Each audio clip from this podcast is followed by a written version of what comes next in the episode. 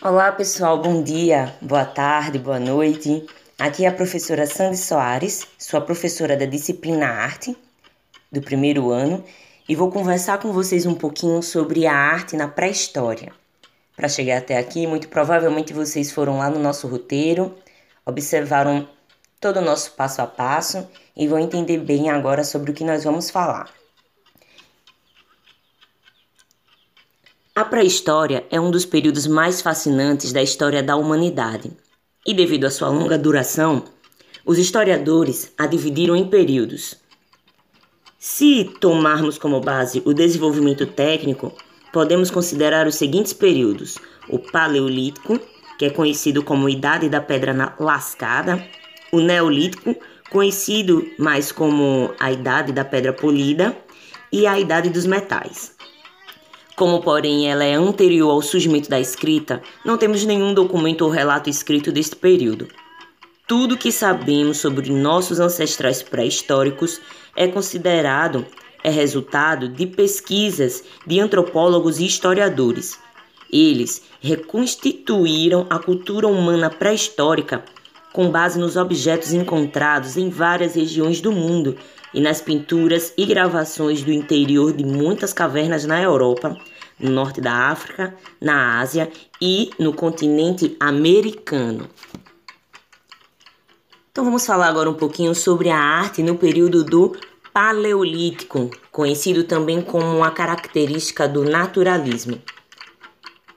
São do Paleolítico as primeiras manifestações artísticas de que se tem registro como as pinturas encontradas na caverna de Chavet, na França, de Altamira, na Espanha.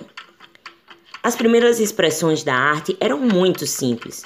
Consistiam em traços feitos nas paredes das cavernas ou nas mãos em negativo.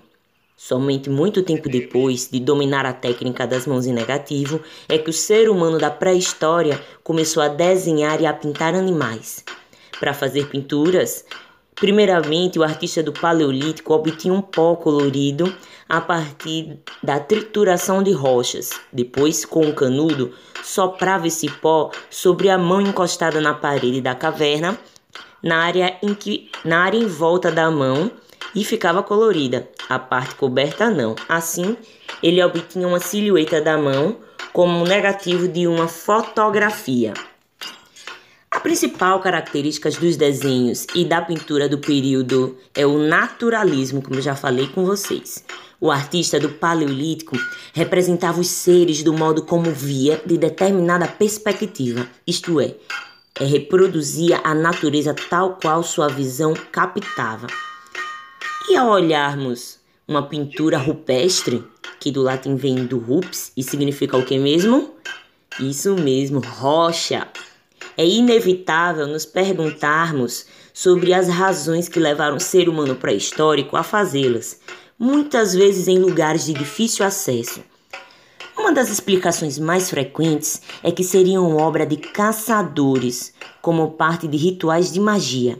Talvez o pintor caçador acreditasse que, aprisionando a imagem do animal, teria poder sobre ele. Assim, se o representasse mortalmente ferido no desenho, conseguiria obtê-lo na vida real.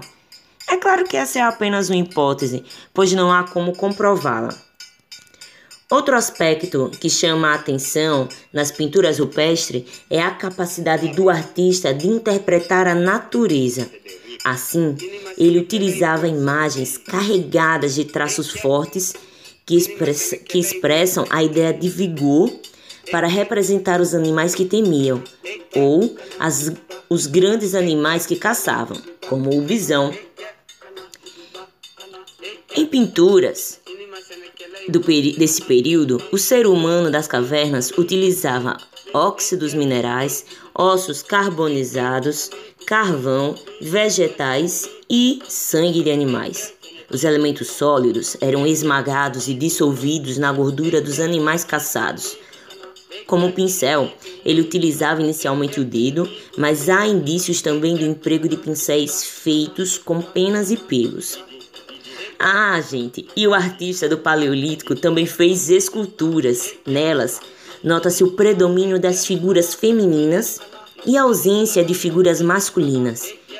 Entre esses trabalhos, destaca-se a Vênus de Willendorf, que é uma pequena escultura de pedra que foi encontrada por um arqueólogo em 1908, perto de Willendorf, na Áustria, e data de aproximadamente 24 mil anos atrás.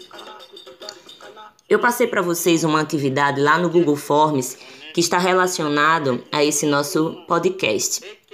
Lá vocês também poderão ver a imagem da Vênus de Willendorf, observar suas características. Agora não se preocupem, só são três questões. Eu considerei mais como um quiz. Perguntas rápidas, respostas curtas. Respondam e lembrem-se que temos apenas uma semana. Depois desse período eu vou desativar a atividade. Ah!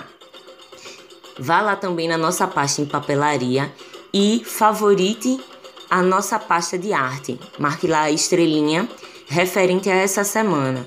Através disso, eu vou identificar o aluno que teve acesso à pasta e vou considerar como um tipo de chamada, certo? Saudades de todos, um grande abraço da professora Sandy.